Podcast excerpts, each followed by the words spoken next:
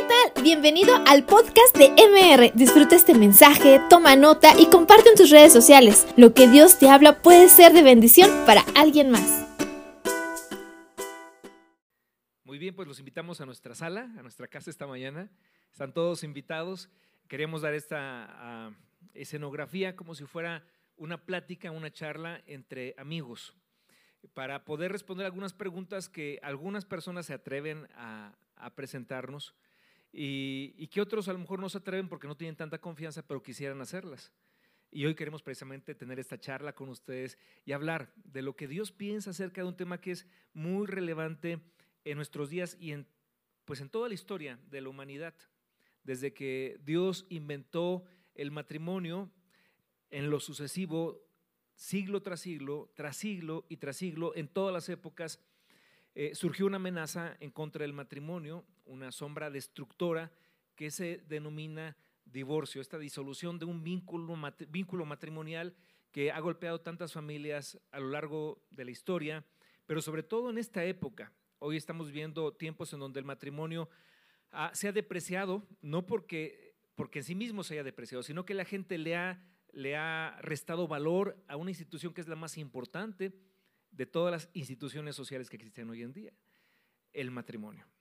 Eh, en el año 2014,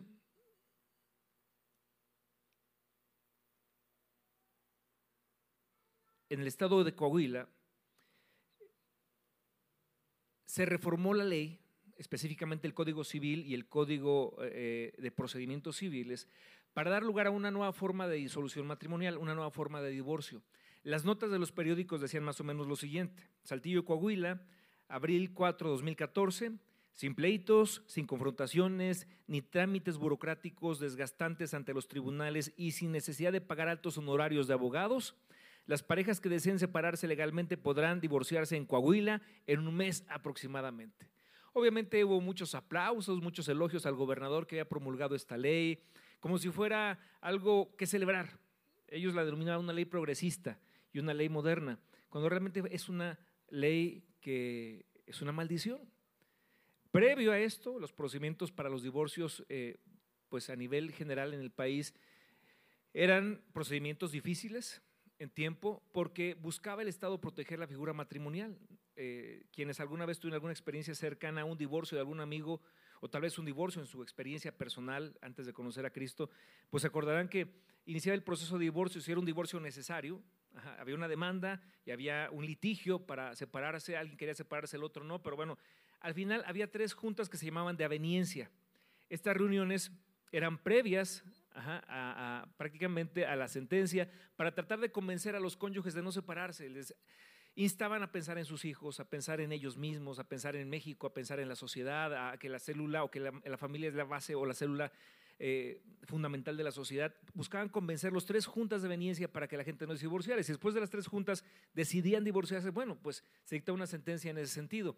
Pero el Estado buscaba proteger el matrimonio porque entendía que el matrimonio es muy importante y que la familia es muy importante.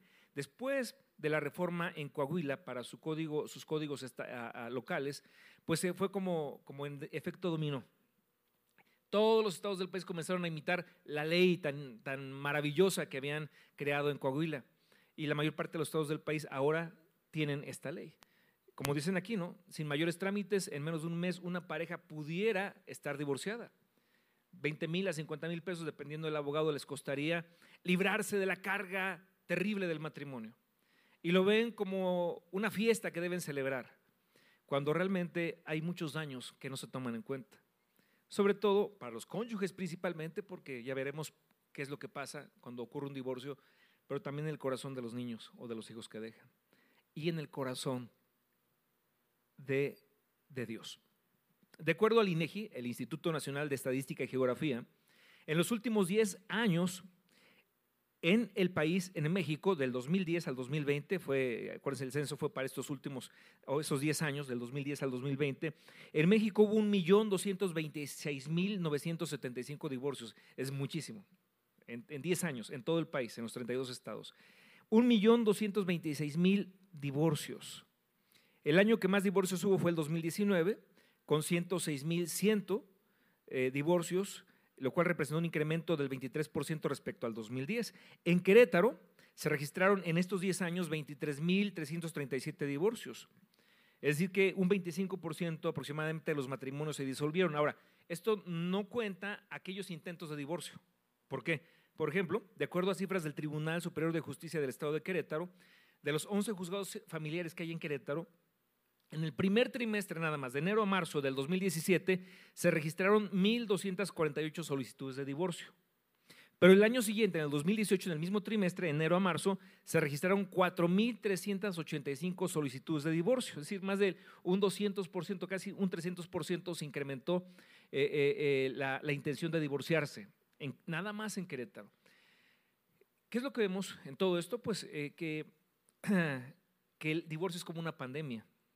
Es peor que el coronavirus, te lo puedo asegurar. Provoca mayores daños, lo vamos a ver un poco más adelante con estadísticas, que el mismo COVID.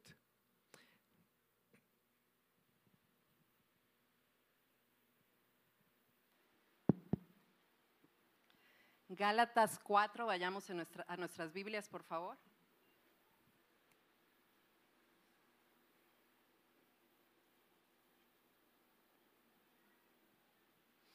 Dice así, desde el versículo 1. Pero también digo, entre tanto que el heredero es niño, en nada difiere del esclavo, aunque es señor de todo, sino que está bajo tutores y curadores hasta el tiempo señalado por el Padre. Así también nosotros, cuando éramos niños, estábamos en esclavitud, bajo los rudimentos del mundo. Pero cuando vino el cumplimiento del tiempo, Dios envió a su Hijo, nacido de mujer y nacido bajo la ley, para que redimiese a los que estaban bajo la ley, a fin de que recibiésemos la adopción de hijos. Y por cuanto sois hijos, Dios envió a vuestros corazones el espíritu de su Hijo, el cual clama, Abba Padre. Dile a tu hermano que tienes ahí al lado, así que ya no eres esclavo sino hijo. Y si hijo, también heredero de Dios por medio de Cristo. Gloria a Dios, porque sus hijos estamos libres de este tipo de maldición. Por su buen corazón, porque dejó para nosotros establecida su verdad, sus principios gloriosos, nosotros no estamos sujetos a esa maldición de esclavitud, porque el Señor Jesucristo, como dice aquí la Escritura, cuando vino el cumplimiento del tiempo, Dios en su bondad envió a su Hijo nacido de mujer para, que redimiese a todos aquellos que estábamos en esclavitud, en ignorancia, en desconocimiento, que estábamos en un territorio donde éramos presas del mundo, de nuestra propia carne, del enemigo. Gloria a Dios por Cristo que en su muerte y resurrección compró para nuestras vidas, para nuestros matrimonios y nuestras familias, libertad, plenitud y abundancia. Amén. ¿Le puedes dar un, aplauso fuerte al Señor?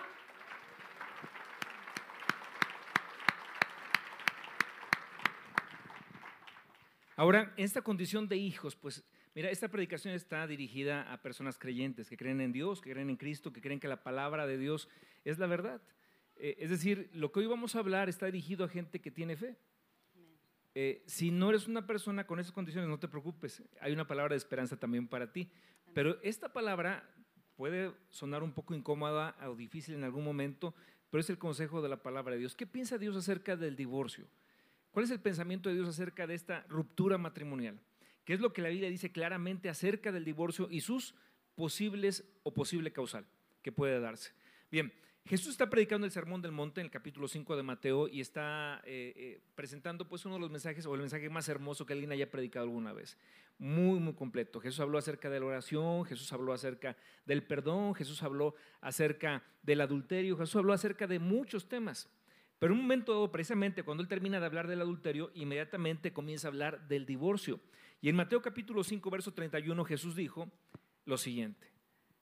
También fue dicho, Cualquiera que repudie a su mujer, dele carta de divorcio.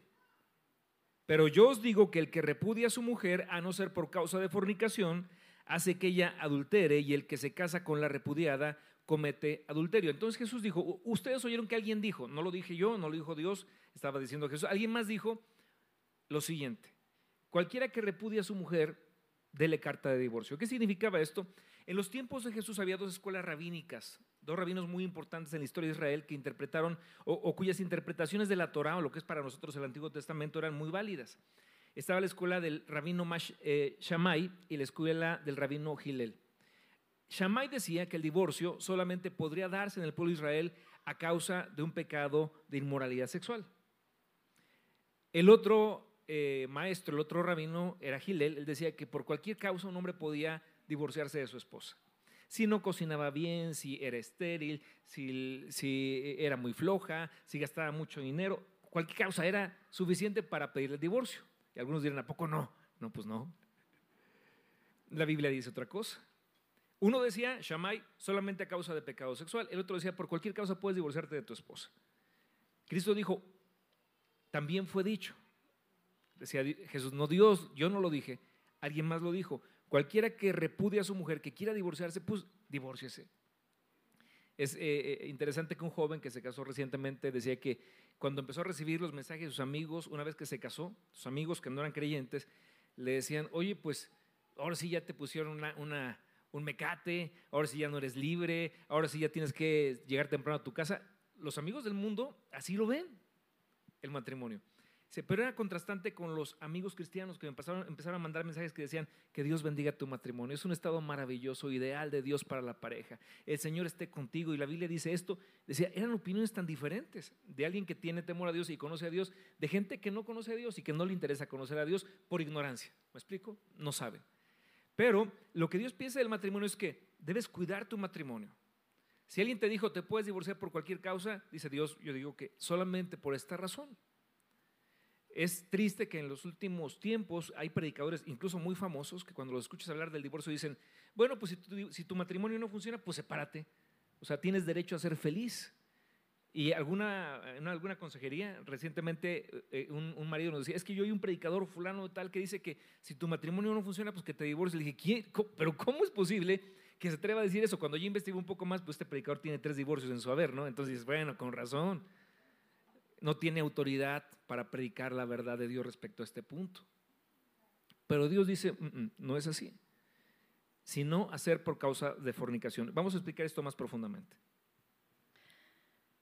Dios a través del apóstol Pablo nos instruye en la carta a Tito, el capítulo 2 se titula Enseñanza de la sana doctrina, y le dice a Tito, pero tú habla lo que está de acuerdo con la sana doctrina.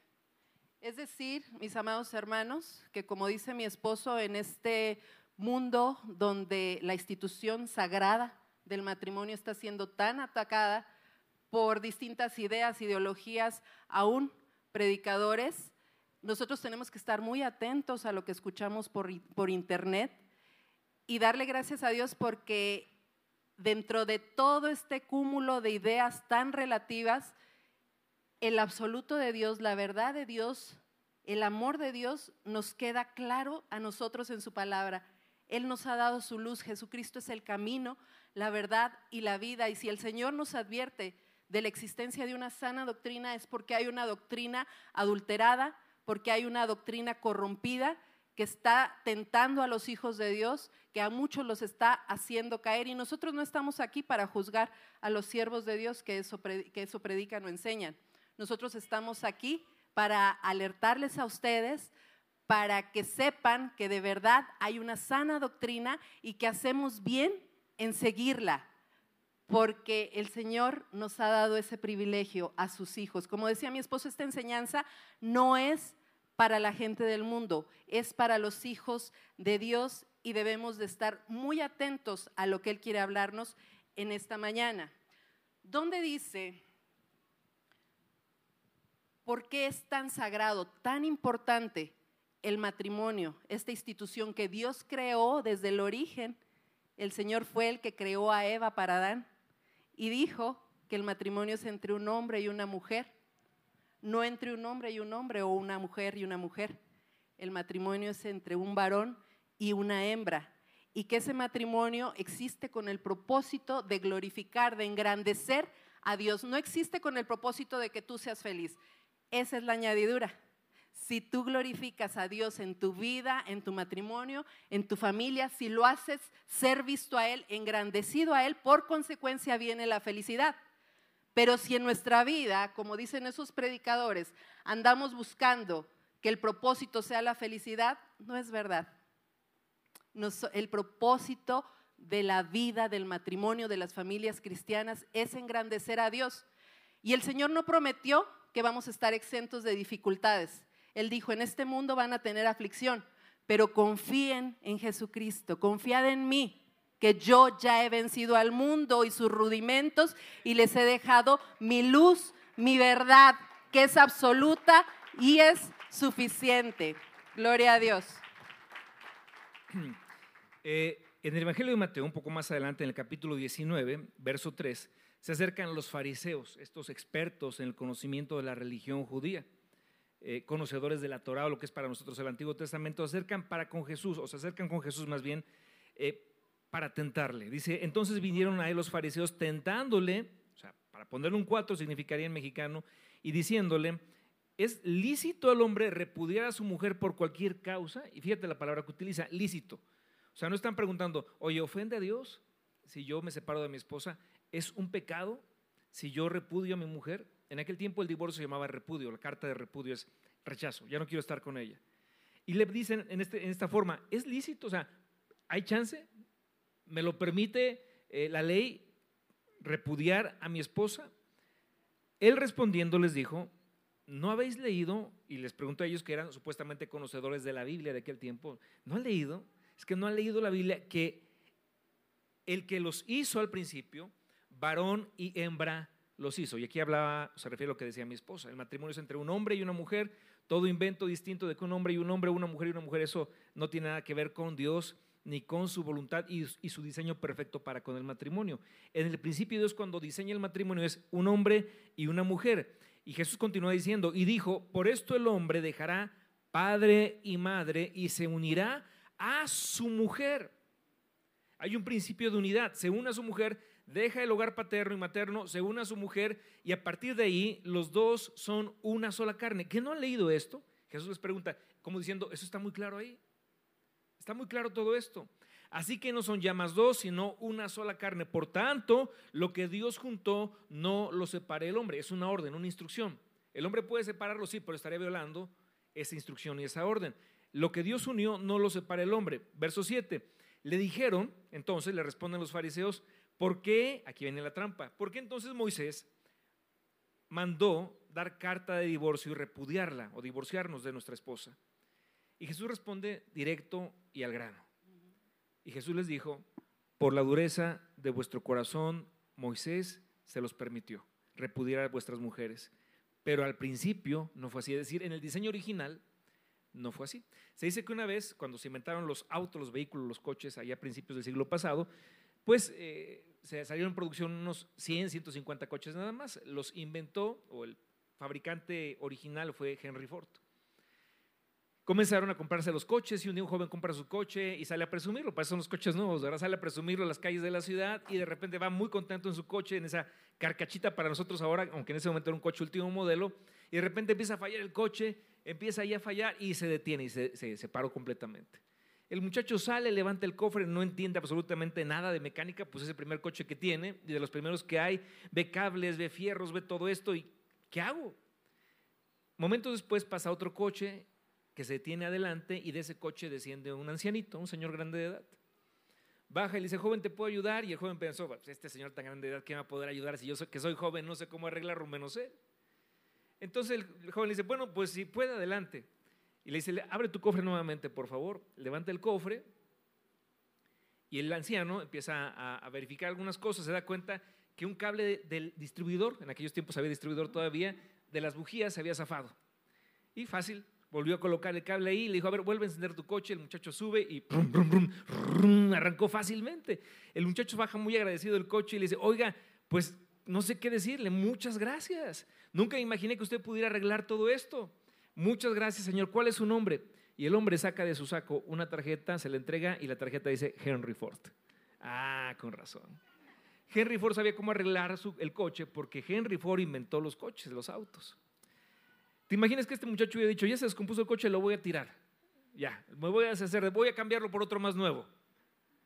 A veces queremos hacerlo con el matrimonio. Ah, ¿no funciona? Pues me divorcio. Ah, ¿no funciona? Pues a ver qué dicen mis amigos. Y el 90% de los amigos que no conocen a Cristo te van a decir, no, pues ya, ¿para qué sufres? Déjala que sea feliz ella y que seas feliz tú. Y, y no piensan más que en el egoísmo personal, en, sus intereses personales solamente. Dios sabe cómo reparar tu matrimonio, porque Dios inventó el matrimonio.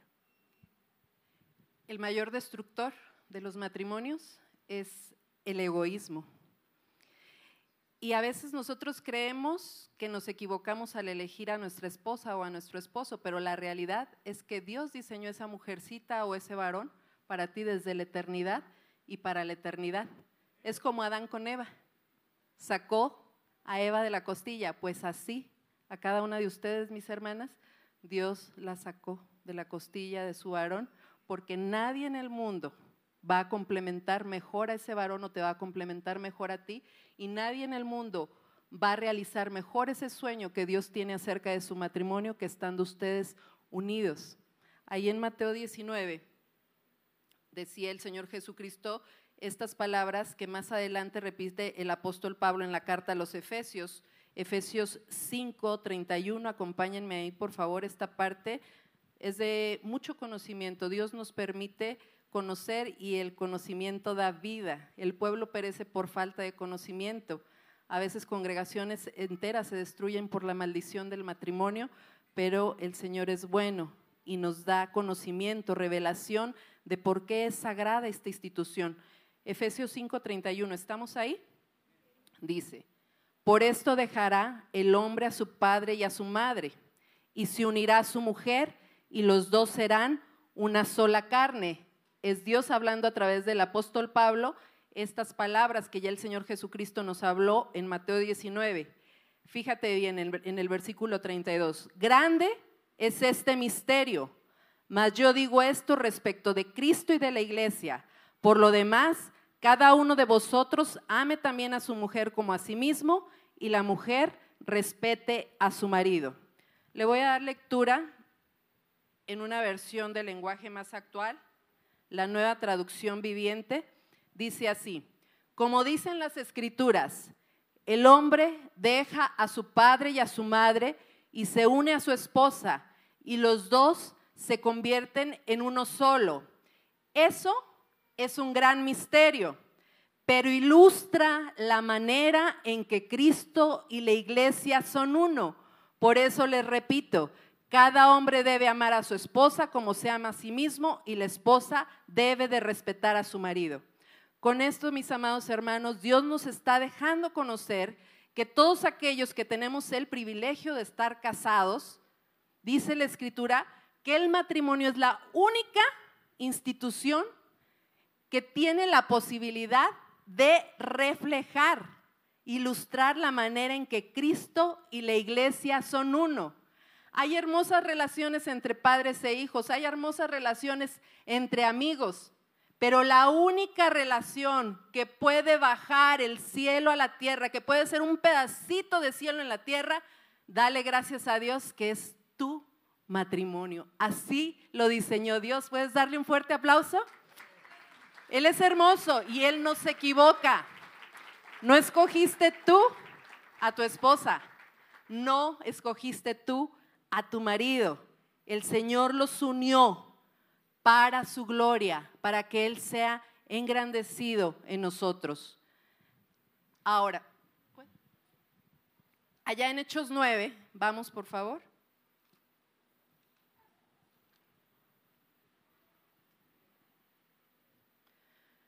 se nos relata la conversión de Saulo.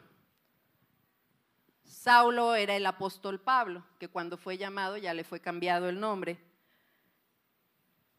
Y ahí el versículo 9, vamos a darle lectura, dice, Saulo, respirando aún amenazas y muerte contra los discípulos del Señor, vino al sumo sacerdote y le pidió cartas para las sinagogas de Damasco a fin de que si hallase algunos hombres o mujeres de este camino, los trajese presos a Jerusalén.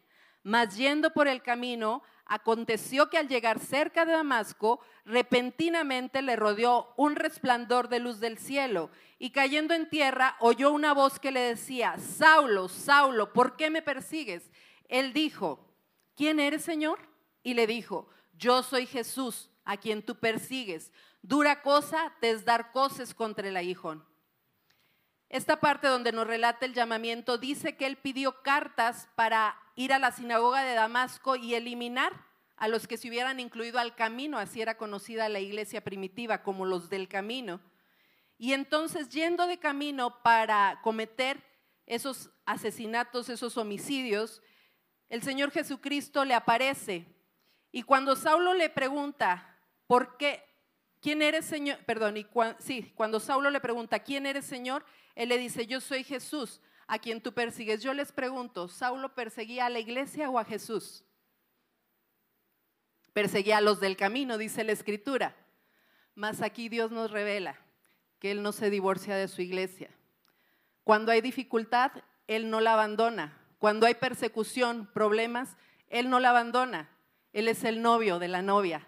Él será el, el esposo de la esposa y es la cabeza del cuerpo que es la iglesia. El Señor no se despersonaliza, el Señor no repudia, el Señor no odia, el Señor no abandona. Es como dice allá en Efesios, regresemos por favor.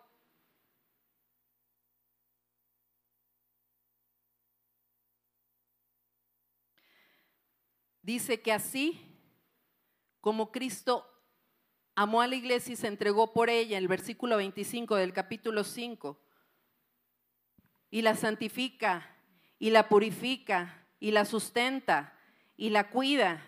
Nosotros somos testimonio de ellos. El Señor es el que hace todo por su iglesia. Así, la iglesia debe de respetar, sujetarse, alabar, honrar, bien decir del Señor, obedecerle como la, eh, como la iglesia, la esposa así debe hacer, como la iglesia lo hace para el Señor. Y dice ahí el versículo 28, así también los maridos deben amar a sus mujeres como a sus mismos cuerpos. El que ama a su mujer, a sí mismo se ama, porque nadie aborreció jamás a su propia carne, sino que la sustenta y la cuida como también Cristo a su iglesia. Amados, el esposo, la cabeza, no odia, no aborrece. Cristo cuida, sustenta, protege, defiende, no ha abandonado nunca su iglesia. Así estamos llamados en el matrimonio a guardar ese vínculo sagrado que ha sido un don, un privilegio, un regalo de parte de Dios. Ah, regresando a Mateo 19, por favor, en el versículo 7, eh, cuando vuelven a preguntar a Jesús sobre la pregunta anterior sobre el divorcio, los fariseos Dice ahí, le dijeron, ¿por qué pues mandó Moisés dar carta de divorcio y repudiarla? Él les dijo, por la dureza de vuestro corazón. Moisés permitió el divorcio, permitió repudiar a sus mujeres, pero al principio no fue así. Y yo les digo que cualquiera que repudia a su mujer, salvo por causa de fornicación, y se casa con otra, adultera, y el que se casa con la repudiada, adultera. ¿Qué significa esto? Bueno, ¿qué es cierto? Jesús dice, hay una causal de divorcio que, que se estableció en el principio, que es el pecado sexual, el adulterio. Ah, pero al principio no fue así. Al principio no fue lo que Dios, él nunca pensó en el divorcio cuando Dios estableció el matrimonio, diseñó el matrimonio. Pero Moisés dio permiso, dio autorización o permitió el divorcio por una razón principal, por la dureza de vuestro corazón. Estaba hablando con los hombres. Eh, cuando un hombre golpea a su esposa, cuando un hombre maltrata a su esposa, cuando un hombre le es infiel a su esposa y la mujer viene, mira, yo les quiero decir un testimonio, gracias a Dios aquí en la iglesia, pues no hemos tenido historias tristes de divorcio. Bendito, ¿cuántos le dan gloria a Dios por eso? Den un fuerte aplauso al Señor. Dios es fiel, Dios es bueno, maravillosamente hermoso nuestro Dios. Ha habido matrimonios con problemas serios, muchos, digo muchos relativamente hablando, ¿no? Varios. Pero bajo la gracia de Dios, el perdón y la reconciliación hemos encontrado milagros maravillosos que contar. Un rato más les vamos a contar alguno. Ha habido matrimonios que han pasado por situaciones bien difíciles, muy difíciles, pero Dios los ha levantado, los ha restaurado. Pero tuve que hablar con otros pastores amigos míos para este tipo de, cosas. Le dije, a ver, en tu experiencia como pastor, ¿has tenido asuntos de divorcio? Me dice, sí, o sea, dice, alguna vez llega una mujer que su esposo la golpea, le es infiel, y dice la, la señora, es que pues él viene a la iglesia y levanta las manos, pero dice, la última vez que me engañó, me engañó con, con una prima. O sea, terrible, es una historia terrible. Dice la Biblia ahí que por esa dureza del corazón del hombre, Moisés permitió el divorcio antes de que la mate. Entonces, sepárate, pero es protegiendo Dios al cónyuge ofendido. ¿Sí? En este caso a la mujer, porque luego también hay mujeres bien bravas, ¿no? Que también el esposo es el que sale corriendo a veces de la casa. Pero en este caso es, Dios está protegiendo a la persona ofendida antes de que la mate, por la dureza del corazón del hombre, permitió el divorcio en esas circunstancias. Y dice así el Señor, en el versículo 7 le dijeron, ¿por qué pues Moisés mandó dar carta de divorcio y repudiarla? Él les dijo, por la dureza de vuestro corazón, Moisés lo permitió. Pero verso 9 dice, y yo os digo que cualquiera que repudia a su mujer, salvo por causa de fornicación y se casa con otra adultera, y el que se casa con la repudiada, adultera. Quiero entrar en, esta, en este punto. Dice, a no ser por causa de fornicación. ¿Qué significa esto? Jesús, la Biblia permite el divorcio por causa, una sola causal, fornicación. La palabra fornicación en su original es la palabra fornella o pornella, de donde viene, por cierto, la palabra pornografía. Pero en este caso, pornella, se refiere a cualquier pecado sexual, adulterio, homosexualismo, lesbianismo o cualquier cosa fea de inmoralidad sexual. Por esa razón, como la persona que ofende en su matrimonio de esta manera rompe el pacto, Dios dice, la persona inocente, la persona ofendida queda libre. Ahí sí, para, en este caso, divorciarse del cónyuge que la trató de esta manera. Ahora, no es a rajatabla. Quiero explicarles porque siempre que estamos en consejería, soy como la ley, mi esposa viene con la gracia. Quiero hablarte de la gracia en esta parte. Te voy a explicar cómo, cómo funciona esto. Ah, el pacto o el matrimonio es un pacto. El matrimonio es más que un contrato, que un convenio, que un acuerdo de voluntades entre dos personas. El matrimonio es algo más sagrado, por eso lo elevan al nivel de pacto. Tiene mucho de divino. Una parejita, y estuvimos en una boda y vamos como 20 bodas en lo que va del año.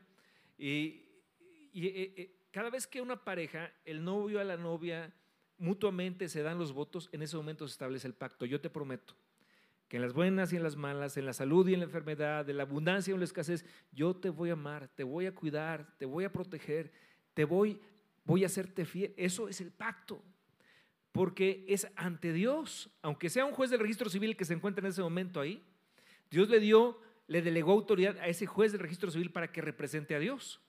O cuando están frente al pastor y ante los amigos y la iglesia, cuando el pastor y sobre todo cuando el juez del registro civil dice, yo los declaro por la investidura que el Estado me ha conferido y sobre todo porque viene de Dios, dice la Biblia, que toda autoridad ha sido puesta por Dios, cuando el juez del registro civil y el pastor dicen, yo los declaro marido y mujer, después de que ellos se dieron los votos, eso viene a, provocar un efecto, un fenómeno espiritual poderoso.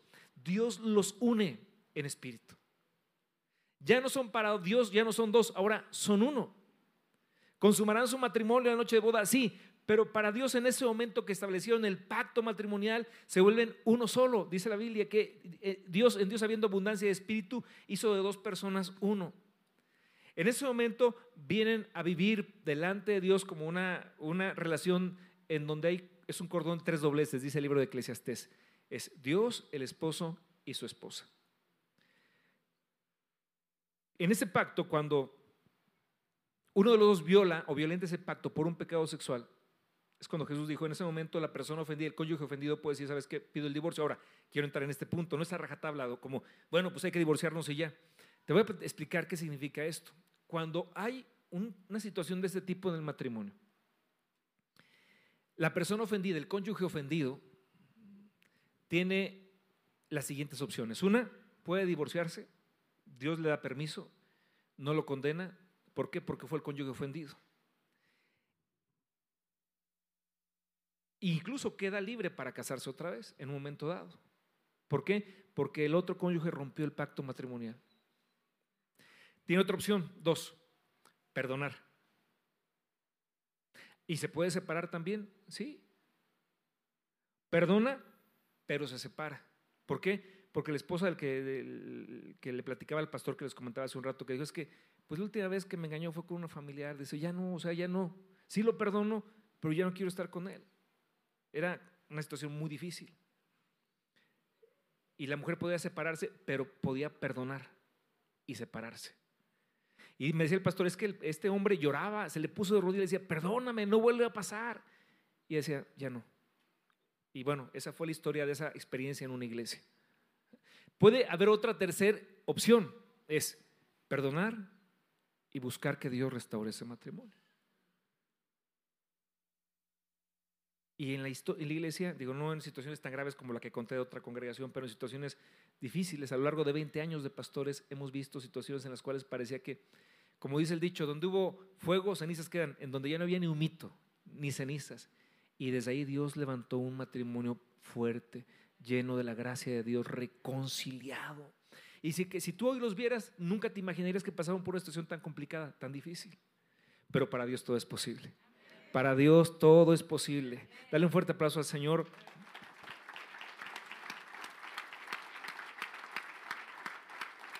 Ahora, es importante saber qué piensa Dios acerca del divorcio. Dice Malaquías, el libro de Malaquías es el último libro del Antiguo Testamento. Entre Malaquías y el Nuevo Testamento hubo cuatro siglos, 400 años en que Dios no habló nada a su pueblo. No mandó un profeta, no mandó un ángel, Él no vino a hablar nada. Hasta que Jesús llegó al término de los cuatro siglos, de los 400 años, viene Juan el Bautista, anuncia la venida del Señor, llega el Señor Jesucristo. Pero hubo cuatro siglos que Dios no habló nada. Lo último que habló fue Malaquías. Y en Malaquías toca puntos muy importantes. Es como cuando un padre se va a ir de su casa por trabajo por tal vez un año, entonces tiene que dejar consejos muy, muy fundamentales a sus hijos, a su familia, a su esposa. Entonces les, dejaría consejos muy importantes. No es que un papá se va lejos por un tiempo para trabajar y le dice a sus hijos, hijos, pues yo les voy a dejar varios consejos. Uno, usen jabón del tío Nacho, sale muy bueno. Pues no, ¿eh? o sea, no, papá, o sea, ¿cómo me hablas de eso ahorita que... No, no, lo mismo Dios. Iba a dejar de hablar por 400 años, dejó consejos muy importantes. Y entre los temas que tocó Dios, habló de matrimonio y habló de divorcio.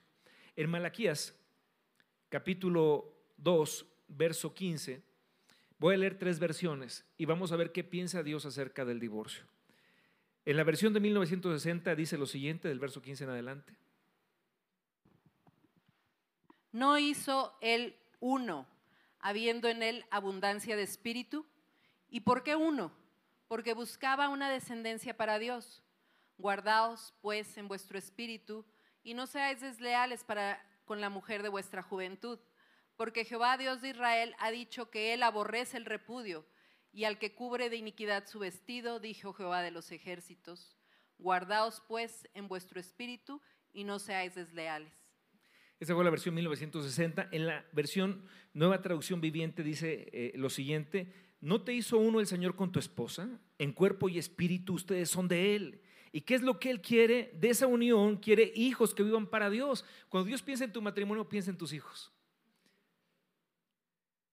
Porque Él quiere hijos que vivan para Dios. Por eso da el consejo, guarda tu corazón y permanece fiel a la esposa de tu juventud. Y continúa en el verso 16, esta versión. Pues yo odio el divorcio, dice el Señor Dios de Israel Divorciarte de tu esposa es abrumarla de crueldad, dice el Señor de los ejércitos celestiales. Por eso guarda tu corazón y no le seas infiel a tu esposa. En la versión Palabra de Dios para Todos dice lo siguiente. El Señor, el Dios de Israel, dice que el que odia a su mujer y se divorcia de ella, deja ver lo cruel que es, dice el Señor Todopoderoso. Así que cuídese cada uno y no sean infieles. Dice la Biblia que en el divorcio hay crueldad. ¿Por qué? Porque ese hombre que en su juventud encontró una muchachita joven, en la plenitud de vida, con muchos sueños, con muchos anhelos, con toda una vida por delante, te hizo caso, te creyó y se fue a vivir contigo, se casó contigo, dejó toda su vida, le dijo que no a todos los demás hombres en su vida, dijo, yo quiero vivir contigo, quiero ser tu esposa hasta que la muerte nos separe. Y un día llega el tipo, llega el hombre y dice, ¿sabes qué? Es que ya no siento lo mismo por ti, me quiero divorciar. Eso es, dice Dios, crueldad estás, haciendo, estás dejando ver lo cruel que eres. Porque mi esposo y yo lo platicamos de las consejerías que hemos llevado en tantos años, nos hemos dado cuenta que cuando la gente se pretende divorciar, eh, porque también hemos dado consejería a gente que no es cristiana, la causa principal para los divorcios es el egoísmo. Es que ya no siento lo mismo por ti. Y como tengo derecho a ser feliz, entonces te pido el divorcio. Y no les importa que una mujer había confiado en ellos y les había dado su vida para invertirla con ellos hasta que la muerte los separara y dicen, ya no, quiero vivir mi vida aparte. Y en ese momento causan un daño terrible a su cónyuge, a sí mismos y a los niños cuando hay hijos. Algo muy doloroso. Dejan ver lo cruel que es esa persona cuando abandona a la mujer de su juventud. Y bueno, ejemplos como hay, hay hombres que se han... Conocí un maestro, le decían el Audi, porque se había casado cuatro veces, había divorciado cuatro veces, cuatro anillos. Decían el Audi, qué feo, no puedo. Y en el quinto decía, ahora sí, ahora sí la voy a hacer, ahora sí va a funcionar porque ya aprendí. No, si no le hiciste con la primera, no va a salir con ninguna de las demás. ¿Por qué? Porque se trata de un problema de tu corazón, de un problema de egoísmo, de orgullo, de querer que las cosas se hagan como tú quieres. Y cuando quieres, te vas y abandonas. Te voy a decir por qué el divorcio causa más daño que el coronavirus. El coronavirus llevará en este momento, no sé, un millón de personas muertas en todo el mundo y hay 7 mil millones de personas que viven en este planeta. O sea, no es ni el punto .00001% ¿no? de fallecidos por coronavirus, pero el divorcio, el divorcio provoca que los niños que dejaron de vivir con su papá queden más expuestos al crimen organizado para atraerlos a sus intereses. Muchos de los hombres que están en la cárcel fueron hijos de papás que se fueron de la casa. Que un día encontraron a una mujer más joven, que un día ya no quisieron estar ahí y simplemente dijeron, ahí nos vemos. El dolor que provoca en un hijo que su papá se vaya. Y lo, lo, vimos, ¿no? Cuando nuestros niños estaban chiquitos en el kinder, un día llegó Santi muy triste y llegó casi llorando decía, papá, ¿verdad que ustedes nunca se van a divorciar? Y le dijimos, ¿quién te dijo esa palabra? Es que en mi salón muchos de los papás de mis amigos están divorciados. ¿Y quién te dijo qué significa? Pues que ellos ya no viven juntos. Entonces, a un niño le duele mucho eso. Provoca mucho dolor en el corazón de los niños y Dios por eso odia el divorcio. Por eso es que Dios lo dice con todas sus letras. Yo odio el divorcio, yo repudio el repudio. Y aquel que, que abandona a la esposa de su juventud dice, es un hombre muy cruel, está dejando ver lo cruel que es. Entonces Dios dice, entonces ama a la esposa que Dios te ha dado, dice Dios, y se leal a ella, cuídate de no ser infiel. ¿Por qué Dios aborrece el divorcio? Porque quebranta tres, tres situaciones del matrimonio que él estableció en su diseño original. Primero, Dios aborrece el divorcio porque transgrede, golpea o violenta la institución del matrimonio que Dios diseñó en su origen. Él no pensó nunca en el divorcio. Dos, porque habla de infidelidad, habla de deslealtad, habla de abuso, habla de violencia intrafamiliar, habla de algo por lo cual hay una separación. Y tres, por el daño que causa a los hijos. El índice de divorcios, conforme aumenta en un país, es directamente proporcional al índice en aumento del nivel de criminalidad. Más violencia, más enojo, más ira, más odio. ¿Por qué? Porque en el fondo todos esos hombres están enojados. Porque un día quien debe amarlos, cuidarlos, abrazarlos, enseñarles lo, básico de la vida, a rasurarse, a cortejar a una muchacha, a ser un hombre trabajador, a tantas cosas, el hombre que eh, debió, enseñar eso, simplemente un día le dio la espalda a ese niño a esos niños y se fue. Por eso es que Dios aborrece el divorcio. Pero cuando se da un divorcio, lo veíamos un rato, ¿qué pasa cuando una pareja cristiana, no ha pasado aquí, pero suponiendo que una pareja cristiana dijera, pastores que ya, yo me quiero separar, ya me quiero divorciar, ya no quiero vivir con este hombre, le huele muy feo los pies. Así ha habido causas, en serio. Digo, pues bañate. Sí me baño, pues no se me quita. Bueno, hay gente así, ¿no? No es que le huele mal la boca, a todo mundo le huele mal la boca en un momento dado del día, por eso nos lavamos los dientes. Pero cuando una mujer o el hombre dice, no es que nos queremos separar, bueno, ¿qué dice la Biblia?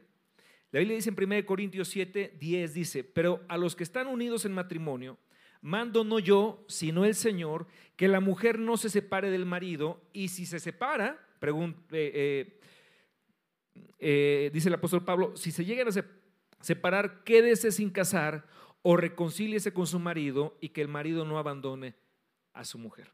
O sea, esto es. Si alguien de todos modos se quiere separar, con todo y que el consejo de Dios que es guardes, cuides, fortalezcas tu matrimonio, pero te quiere separar, bueno, dice, te puedes separar, pero no te puedes volver a casar con alguien más. Cuando Jesús le dijo esto a los discípulos, los discípulos dijeron, ay, pues así mejor no me caso, fíjate nada más, ¿no? Así dijeron los discípulos. Si el asunto es así, mejor no me caso, porque todavía tenían duro su corazón. Todavía tenía que ser tratado por Dios. El corazón de los discípulos. Entonces, ahora, ¿qué pasa cuando el matrimonio, cuando viene la muerte de uno de los dos cónyuges? También la Biblia nos dice qué, pasa. Pues de repente queda una viuda o queda un viudo. bueno, ahí la Biblia dice, ahí mismo en 1 Corintios 7, 39, dice, la mujer casada está ligada por la ley mientras su marido vive, pero si su marido muriere, libres para casarse con quien quiera, con tal que sea, ¿en quién? Dígalo fuerte, ¿con quién? ¿En, quién? En el Señor. Ahora, esto es lo que pasaría cuando alguien queda viudo en Cristo. Dice, bueno, el matrimonio es hasta que la muerte lo separe. Si llega la muerte, el cónyuge sobreviviente queda libre, si quiere, para volver a casarse. Yo contaba el ejemplo del pastor Jesús Castelazo, fue un general de la fe aquí en México. Levantó literalmente cientos de iglesias, más de 300 iglesias en Chiapas fueron levantadas por él. Construyó un templo por mes por mes. Es impresionante. Todavía lo siguen haciendo. Su hijo Andrés Castelazo mantuvo esa dinámica, que es el pastor actualmente allá en Chiapas, de esa, iglesia tan grande. Ese pastor Jesús Castelazo levantó muchas iglesias en el estado de Hidalgo también. Llegaba a un pueblo, era carpintero, hacía 10 bancas, rentaba un local, sacaba su acordeón, comenzaba a tocar el acordeón, alabanzas, cánticos al Señor. La gente comenzaba a llegar, los invitaba a pasar, predicaba el evangelio y levantaba una iglesia. Y, él, y, otra, y así, impresionante. Pero cuando llegó como a los 80 años, más o menos, pues quedó viudo. Y habló con los pastores de la, iglesia, de la iglesia les dijo, pues voy a tener que dejar el ministerio porque en la Biblia no encuentro un pastor viudo. Entonces voy a tener que dejar de ser pastor. Y los pastores decían, no, no, usted es un hombre de Dios íntegro, fiel, siga siendo pastor. Es que yo no veo, dice, pastores viudos. Dice, a menos que me case otra vez. Y se casó otra vez. y se casó otra vez falleció hace dos, un par de años más o menos y tuvo un matrimonio, el segundo matrimonio fue hermoso también, Dios le dio esa, él, ¿por qué? Pero como decía mi esposa en el primer servicio, pero no hizo un pecado, ¿no? ¿Por qué? Porque el matrimonio es hasta que la muerte lo separe. Es nada más como un ejemplo para ilustrar que quede muy claro esto. Ahora, lo ideal es que, pues que nos hagamos viejitos juntos, ¿no? Y que me da mucho gusto ver a, hermanos que tienen tantos años ya de casados. El, primer servicio estaba el pastor, el hermano Lupe y la hermana Lupita.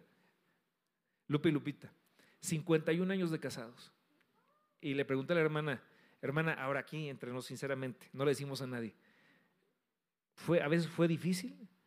Sí, le digo, no le vamos a decir a nadie. No nos diga por qué, pero sí. Pero decía, pero el Señor nos ayudó. Pensábamos en nuestros hijos y en nuestros nietos y nos fortalecimos en Cristo y tiene 51 años de casados. Él antes de conocer a Cristo, el hermano Lupe, tuvo un problema de alcoholismo terrible. Y yo estoy seguro que la hermana alguna vez lo quiso, pensó, mejor lo dejo. Yo nací para ser feliz, lo dejo. Y no, es hasta que la muerte nos separe. ¿Te casaste con una persona imperfecta? Sí. ¿Sí? El matrimonio es la unión de dos personas imperfectas, como dice mi esposa. Un hombre imperfecto, una mujer imperfecta, pero siguiendo al perfecto, que es Cristo. Amén. Gloria a Dios.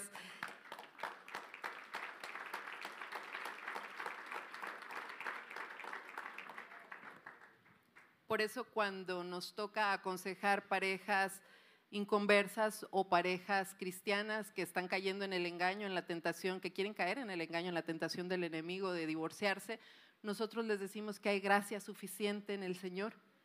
Y al ofendido le decimos, extiende gracia, porque estamos llamados los hijos de Dios a dar de gracia lo que de gracia hemos recibido. Y el matrimonio, nos decían nuestros consejeros, que eran unos misioneros ya muy grandes ellos, unos misioneros americanos. Eh, ellos nos dieron nuestro curso prematrimonial e invariablemente nos decían, muchachos, el matrimonio trata del perdón todos los días, a todas horas, del perdón, perdón. Hablamos ya también de situaciones límites, ¿verdad? Donde Dios incluso respalda al ofendido pero por cuestiones que las podemos arreglar con la paciencia, con la sabiduría, con el amor, la tolerancia de parte de Dios, el fruto de su Santo Espíritu en nosotros, debemos de hacer todo lo posible. ¿Por qué? Porque el enemigo está empeñado en destruir esta institución sagrada. Dos, nuestra carne también, que siempre se quiere dar gusto, ¿verdad? También trata de poner su parte. Pero ¿qué dice la Biblia? Vamos a Gálatas en el capítulo 5, nosotros sus hijos tenemos ese don, ese regalo maravilloso de parte de Él que no nos dejó desprovistos, no nos dejó solos. Nada más y nada menos, su Santo Espíritu mora dentro de ti, está en ti, por ti y para ti. Si tú hiciste una decisión genuina, fiel por el Señor, su Santo Espíritu vive en ti Y por eso ahí dice la escritura que debemos de vivir por el Espíritu. Gálatas capítulo 5, versículo 16 se titula Las obras de la carne y el fruto del Espíritu. ¿Estamos ahí? Digo pues, andad en el Espíritu y no satisfagáis los deseos de la carne, porque el deseo de la carne es contra el Espíritu y el del Espíritu es contra la carne. Y estos se oponen entre sí para que no hagáis lo que quisierais. Pero si sois guiados por el Espíritu, no estáis bajo la ley.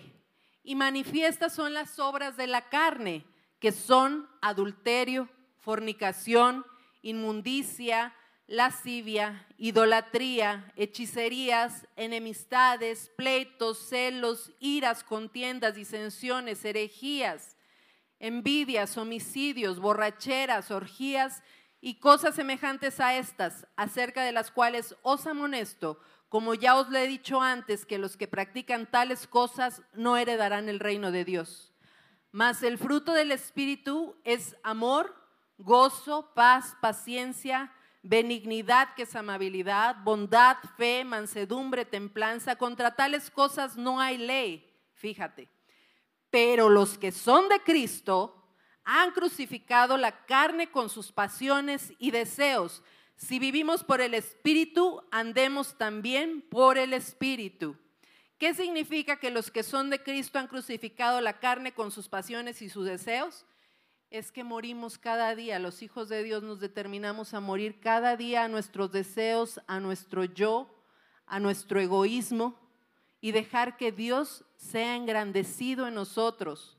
A veces hay trifulcas, pleitos muy tremendos en los matrimonios y se lastima tanto a los hijos porque ninguno está dispuesto a ceder. Cuando Dios dice, tienes la posibilidad porque no es en tus fuerzas, es en mi espíritu. Y el que se humilla será exaltado y Dios honra a los que le honran. Por eso nosotros te decimos, crucifica la carne con sus pasiones y deseos. Si dices vivir en Cristo, ¿qué significa vivir en Cristo? Que has creído que en la cruz Él llevó tu pecado, tu dolor, tu frustración, esto, la ira, todo eso, aquello, en lo que a veces quieres darte gusto en la carne y por eso no perdonar y por eso destruir más que edificar, dice el Señor, si estás en Cristo las cosas son diferentes porque tienes a mi Espíritu Santo en ti y entonces tienes la posibilidad de que como has sido justificado por Él puedes reproducir el carácter de Cristo que es el fruto del Espíritu Santo. A eso nos ha llamado Dios a sus hijos. Ah, el gran problema que desata los divorcios, eh, en todos los casos que hay en cualquier país, supongo, tiene que ver con egoísmo. Este afán de querer ganar todo el tiempo, de que las cosas sean como tú quieres y, no ceder y no humillarte y, y no entender lo que la Biblia dice que el que se humilla es exaltado que el sabio pasa por alto la ofensa, que no tienes que estarte peleando por todo lo que pasa, que hay muchas mujeres que mi esposa eh, ministra que son mujeres viudas o son mujeres eh, abandonadas y que anhelarían que su esposo estuviera con ellas y ya no está. Y luego las esposas que sí lo tienen, a veces eh, son difíciles. Me acuerdo una vez que dimos consejería a un matrimonio que la mujer desde que empezamos a hablar, no paró de hablar como por media hora y todo fue atacar al esposo y ofenderlo y humillarlo y decirle tanta cosa. Y concluyó con un, y es que todas las decisiones que este hombre toma, las toma mal. Y yo me le quedé viendo y dije, señora, sí, un día decidió casarse con usted, no decidió, tomó una mala decisión.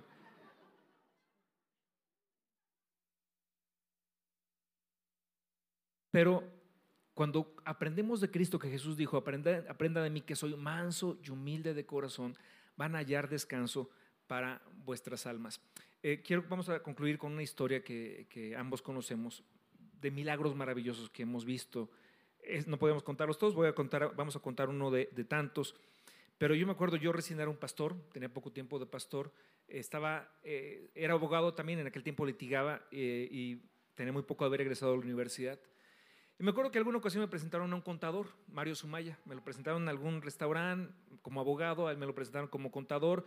Eh, nos dimos las tarjetas y tres, cuatro semanas después, un diciembre, una noche muy fría, por cierto, me llamó y me dijo, oye, abogado, pues fíjate que estoy ahorita aquí en el Ministerio Público, en una celda de la Agencia 4 eh, del Ministerio Público, especializada en delitos familiares.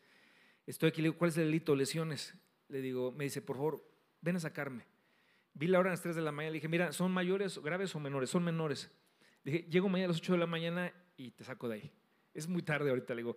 No, no, dice, ven por favor, porque aquí en la misma celda está mi esposa. Le digo, ¿y qué está haciendo tu esposa ahí? Pues que, ¿qué? Dime qué pasó. Es que le pegué. Le digo, ¿y por qué está ella ahí? Pues porque también me pegó, ¿no? Entonces, estaba en la misma celda una noche muy fría en una agencia terrible del Ministerio Público. Me dio compasión la mujer. Fui, llegué tres y media de la mañana ahí con ellos. Bueno, dos horas estábamos afuera, estaba amaneciendo y la señora tenía un ojo hinchado, así completamente, completamente eh, eh, pues muy aturdida ella, con mucha ira en sus ojos, en su mirada, lo miraba, no, no dijo nada de ella, se lo miraba con mucho odio, con mucho resentimiento. Y él me aparta cuando salimos de la agencia y me dice, por favor, abogado, llévame el divorcio. Y le digo, mira, no llevo divorcios, pero te recomiendo abogado que los lleve. Yo pensando, de alguna forma en el camino les voy predicando la palabra. Me dice, llévame el divorcio, me inspiras confianza. Voy llegando de México, no conozco a otro abogado en Querétaro. Digo, no, yo, y yo por, por quitármelo de encima, le digo, es que mira, no tengo computadora, o sea, una cosa tonta, ¿no? 12 del día estaba tocando fuera de la casa con una computadora nuevecita. Dije, hijo, ¿por qué no dije que también me hacía falta una licuadora, ¿no? Y, y un microondas y Dice, llévame el divorcio, aquí está la computadora, no tienes excusa. Le dije, está bien, le digo, vamos a ver, cuéntame todo, pero no, pues me dijo, es que ella me fue infiel, eh, tiene adicción a la cocaína. Eh, eh, no, no, terrible. Le dije, ok, ahora cuéntame, esa es la, tu parte, ahora cuéntame lo que tú hiciste. Pues porque siempre te cuentan lo que el otro hizo, ¿no? No, pues se puso rojo. Y no, pues él no, no se había portado muy bien, que digamos entre otras cosas, digo, era un hombre profesionista muy exitoso, con mucho dinero, y desde que se casó con ella, una joven que no tenía la secundaria terminada, muy bonita la muchacha, y él, un profesionista, todo fue darle todo para él, o sea, era sus compromisos sociales, laborales, profesionales, viajar de aquí para ahí, la dejaba sola, arrumbada, sin consideración. Dijo, la verdad es que fui muy egoísta, me dijo. Entonces, en algún momento, una mala amiga la llevó a una fiesta, en la fiesta le ofrecieron cocaína y quedó atada a la cocaína. Después, pues pasó todo lo que ocurrió, nos vinimos de México para darnos una oportunidad, pero ella llegó a estar en San Bernardino, en psiquiátrico, por el problema de la adicción. Entonces, hasta aquí dice, nos vinimos a Querétaro, sucede que vivíamos acá por, bien por Jurica, una noche de discusión, empezó a aventar, romper las cosas, me pegó, yo le pegué, llegó la policía porque los vecinos llamaron, mi hijo estaba gritando, eh, llorando a gritos, llega la policía y nos llevó a los dos a la cárcel. Y esa había sido la historia de esa noche. Comenzamos a llevar el proceso yo tratando de ayudarle a ella, porque ella buscó un abogado de gobierno gratuito, y dije, pues voy a ver, en el camino les voy a predicar la palabra, pero ella me odiaba a mí, porque ella no me veía como pastor, me veía como el abogado de su esposo. Entonces un día, por alguna razón, este señor fue a la iglesia un domingo a dejarme unos documentos y llevó a su hijo de 10 años, Mario Jr. Lo llevó, el niño escuchó lo que prediqué, fue con su mamá y le dijo, mamá, el abogado de papá es pastor de una iglesia cristiana. Algo así le contó. Porque le dije, la, señora pensó, ándale, aquí me lo voy a agarrar. Ella pensó, voy el domingo a la iglesia y le armo un escándalo. Que este hombre injusto, no sé qué, algo así pensaba hacer, ¿no? Y eso, eso fue como ella fue a la iglesia el siguiente domingo. Llega y pues Dios tiene un control absoluto de las cosas. Me acuerdo que predicaba eh, un, pastor eh, invitado, David Velázquez, papá de un cantante que se llama Jackie Velázquez Cristiana. Estaba predicando ese domingo, un señor ya grande de edad, eh, ya grande, y está predicando y cuando invita a la gente a pasar al frente para orar, dijo, alguien tiene necesidad de un milagro, quiero orar por usted, pedirle a Dios que haga un milagro en su vida. Y es el momento cuando ella va subiendo, llegando allá al local, eh, allá en, Insurgentes por satélite, esa congregación pequeña, entra y cuando está diciendo esto, le dice, tu hija, la que va llegando, la del vestido blanco, pásala aquí. Dios tiene un regalo para ti. Y la mujer que viene a echar pleito, Dios tocó su corazón, la presencia de Dios. Y comenzó, yo cuando la vi dije, Señor, y empieza a caminar al frente, llega y le dice, pon tus manos así, y el, predicador toma sus manos y le dice, hoy el Señor rompe tu esclavitud a las adicciones. Hoy el Señor sana tu corazón. Hoy el Señor te da libertad. Hoy el Señor te bendice. Repite conmigo, Señor Jesús, Señor Jesús, ven a mi corazón, ven a mi... Y la mujer cayó de rodillas, llore y llore. Estuvo ahí dos horas llorando. Dios la cautivó, Dios la, la, la enamoró. Sí se levantó de ahí y me dice, pues la verdad es que yo venía a echarle pleito a usted aquí, pero pues mire lo que pasó, quiero pedirle perdón y que me dé permiso de venir aquí a la iglesia todo, pues cuando haya reunión le dije, sí, claro que sí, bienvenida. Martes había reunión de oración, jueves una reunión como de domingo y el domingo una reunión. Y empezó a ir martes, jueves, domingo y, y bueno, tremendo, hermoso, porque la señora, de verdad Dios la transformó. Y una reunión de oración, me acuerdo que éramos poquitos en aquel tiempo, entonces cada quien decía lo por lo cual querían que oráramos. Y ella cuando le tocó su turno dijo, yo quiero pedirles por favor que, yo quiero pedirle al Señor que restaure mi matrimonio. Yo ya perdoné a mi esposo, quiero que Dios restaure mi matrimonio. Necesito un milagro porque Él me odia, como yo lo odiaba. Pero yo le pido que oren por, por mí, por mi esposo. Así. Yo me acordé de la mirada que le echaba en el Ministerio Público aquella noche, que él odiaba, lo odiaba. E-, él había sido muy, muy, muy feo con ella. Le había humillado muchísimo. Y ahora esta mujer está pidiendo que Dios restaure su matrimonio. Bueno, pues ahí se volvió algo medio complicado para mí porque era el, el abogado de él, el pastor de ella, me llamaban todo el día, todo estaba llamadas todo el tiempo y la iglesia vivió mucho ese milagro porque él, él no quería nada con ella. Bueno, pasó lo siguiente, lo resumo por el tiempo, pero el día que teníamos que entregar las pruebas ante el juzgado, el, día, el último día, a las 12 de la noche se vencía el término, él quería fuerzas que presentáramos el, documento que avalaba que ella estuvo en un psiquiátrico para quitarle al niño, que no estaba en condiciones de cuidar a su hijo Mario.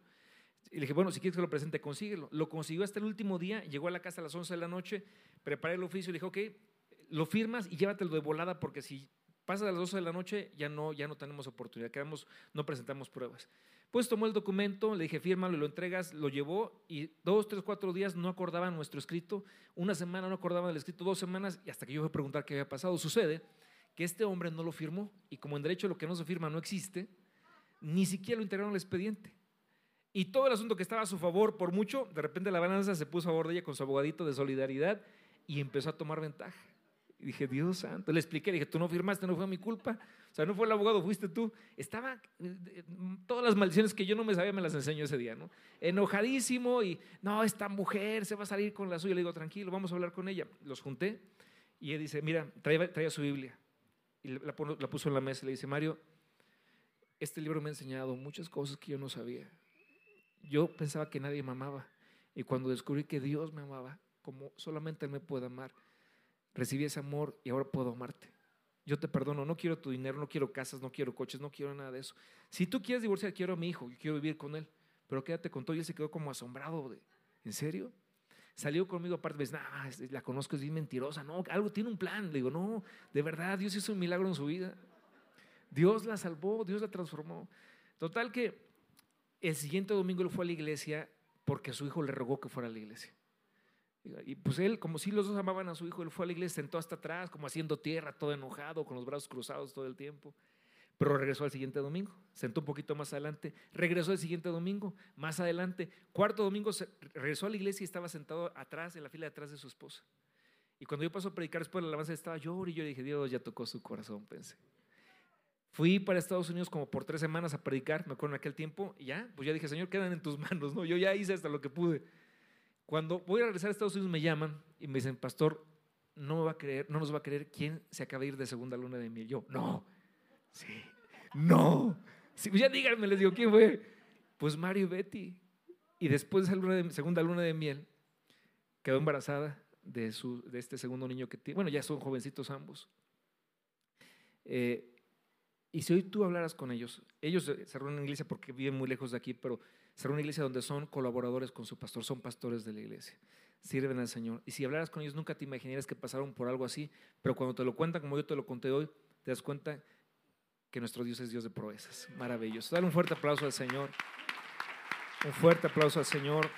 Para Dios todo es posible, todo es posible. Ahora, yo sé que este mensaje de repente puede ser duro para alguna persona que está aquí oyendo y dice, pues que yo llevo tres divorcios, o yo llegué aquí ya con una persona que no fue mi primera esposa y pues ¿qué hago? Bueno, dice el Señor que así como, como te encontró el Señor, así te quedas. Te encontró casado con quien estás casado ahora, quédate casado ahí. Ahora trabaja por ese matrimonio. ¿Por qué? Porque aquí es donde opera la gracia de Dios. De modo que si alguno está en Cristo, nueva criatura es, las cosas viejas pasaron y aquí el Señor las hace todas nuevas. Eso se llama gracia de Dios, la preciosa gracia de Dios. Tengo un amigo, un buen, buen amigo, socio mío, mi esposa lo conoce, él fue hasta satanista. Un hombre violento, un hombre cocainómano, su mayor, además de que tuvo hijos por todos lados, él dice que su mayor desgracia y pecado e ídolo eran los juegos de apuestas. Yo me despertaba para seguir jugando, una adrenalina que estaba en mi cuerpo y, y aparte todos sus adulterios y violencia y tanta cosa. Dios me dio la oportunidad de compartirle de Cristo. Y y romper con todo eso. Y Dios hizo un milagro en su vida. Y empezó en un proceso que duró un tiempo, ¿no? Pero al cabo del tiempo y dejar que la gracia de Dios operara en su vida, su esposa lo perdonó, que sí parecía algo totalmente difícil. Reunió a todos sus hijos, fue pidiéndoles perdón porque no solamente los tuvo, los abandonaba. Fue pidiéndoles perdón, los acercó a él. Algunos ya se casaron. Los que todavía son solteros viven en su casa con su esposa. Y tú dices, bueno, ese tipo de cosas solamente podría hacerlas Dios en el corazón de alguien, nada más, porque si no, ¿de qué manera? Pero así como Cristo os perdonó, dice la Biblia, así también ustedes perdonan. Y cuando estamos dispuestos a perdonar, Dios está dispuesto a hacer un milagro. Dice Señor a los esposos, ama a tu esposa. Cuídala, trátala bien porque ella es una hija de Dios. Y si es una hija de Dios, ¿quién es tu suegro? ¿Ya? ¿Entendiste? Esposas, honren a su esposo. Valoren a su esposo. Mira, yo conozco la mayor parte de los hombres de esta iglesia. Son hombres trabajadores, le echan ganas, vienen a la iglesia a oír la palabra de Dios, hasta la reunión de varones vienen, yo digo, un montón de hombres, y digo, bendito sea Dios. En su corazón está la disposición de que el Señor siga transformando su vida. No son perfectos, esposas, no son perfectos, pero tampoco eres perfecta. Pero estás siguiendo al Dios perfecto, en el cual hay abundante gracia. Y cuando te rindes y te humillas y haces un lado tu egoísmo, dejas que Dios opere, que su Espíritu Santo opere, la palabra de Dios se cumple. Si Dios te promete algo, Dios lo va a cumplir. Dios lo va a cumplir. Si hay un hombre que es violento con su esposa, ten cuidado, porque tienes la mano pesada, Dios la tiene más pesada que tú. Suena fuerte, pero así es. Entonces mejor, dice la Biblia, trata a tu esposa como vaso más frágil, como acoheredera del reino de Dios. No seas áspero con ella. Es, dice la Biblia en 1 Corintios, el apóstol Pablo en 1 Corintios 7, porque el casado tiene cuidado de agradar a su esposa. Dios te ha llamado a agradar a Dios y también te dice, y agrádala a ella, porque es mi hija. Yo me a sentir muy contento, dice Dios, si tratas bien a mi hija. Entonces, unas flores de vez en cuando no le van a caer mal. ¿Cuántas hermanas dicen amén? Un vestidito de vez en cuando no le va a caer mal. ¿Cuántas hermanas dicen amén? Ya soy yo más fuerte, ¿verdad? Ámala, trátala bien, cuídala y que Dios haga sobreabundar sobre tu matrimonio su gracia, su bendición y su perdón. Damos gracias a Dios por todos los matrimonios, los que están recién casados, tengan 5, 10, 20 años, casi como nosotros, 30, 40, 50, hasta 60, todos los años que Dios ha concedido en matrimonio a cada una de las parejas, le damos gracias porque Él ha sido el pastor que les ha sustentado y les ha guiado a vivir esa relación gloriosa de Cristo con su iglesia, que no han estado exentos de problemas, de luchas, de pruebas, de tentaciones, pero el Señor ha sido fiel. Y si dice que tu matrimonio es la única institución que puede reflejar esa relación gloriosa como un misterio, dice el apóstol Pablo, así como Cristo con la iglesia, oramos por cada uno de, de los matrimonios para que año con año vayan descubriendo las delicias de ese ministerio, de ese misterio, perdón. Porque un misterio es para eso, para irse descubriendo. Y aquí muchos, al menos las mujeres, muchas de ustedes me han dado testimonio de lo glorioso que ha sido descubrir las bondades, las bendiciones divinas de vivir a pesar de las luchas y todo lo que hemos comentado, de vivir fielmente en amor por Dios en respeto, en obediencia, en amor por tu marido. Estamos agradecidos por eso. Amén, amén. Voy a darme la oportunidad de pasar unas fotografías que hablan un poco de nuestra historia. No tuve tiempo para buscar bien todas y de hecho otro pedacito de fotografías, las de Payito, entraron en otro, en otro vínculo que no encontré ahorita, pero quiero que vean esto. Eh, ese fue el bautismo de Santi. No hace mucho tiempo.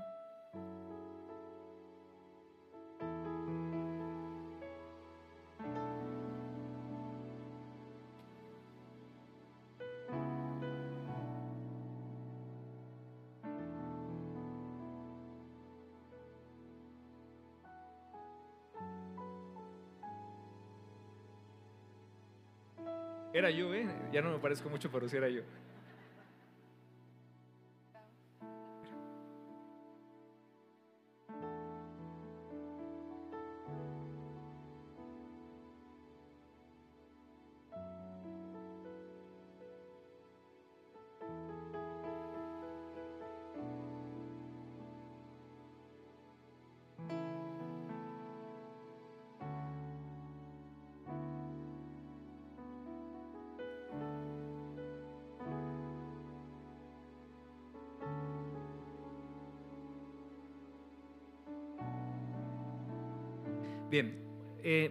Quise pasar estas fotos porque eh, es como cuando alguien piensa en el divorcio y se divorcia. Faltaron las tuyas, Payito, porque no encontraron el otro vínculo, pero luego pasamos las tuyas. Eh, pero cuando alguien piensa en el divorcio, en serio, se va a privar de muchas cosas bonitas que pasan cuando tú eres fiel al matrimonio que Dios te dio. Y vas a impedir que la gente que te ama, la gente que, que te ve como un héroe, a ti como papá, no viva esas experiencias que podrán vivir juntos. Y es muy triste cuando pues un papá tiene que pasar la Navidad con una familia, irse corriendo porque tiene que ir a la Navidad con otra familia y porque cuando se casan, bueno, ¿cómo acomodamos ahora quién va entre cosas que en la vida ocurren y que Dios no quiere que pasen con tus hijos? ¿sí? Eh, bendice tu matrimonio y deja que Dios lo bendiga, porque tiene cosas, Señor, muy bonitas para ustedes. Yo pasé esas fotos para decirles, si a lo mejor nos hubiéramos un día peleado tan feo que dijéramos, no, cada quien por su lado, no hubiéramos permitido que Dios se glorificara en nosotros y en nuestros hijos, como hasta ahora y como lo va a seguir haciendo.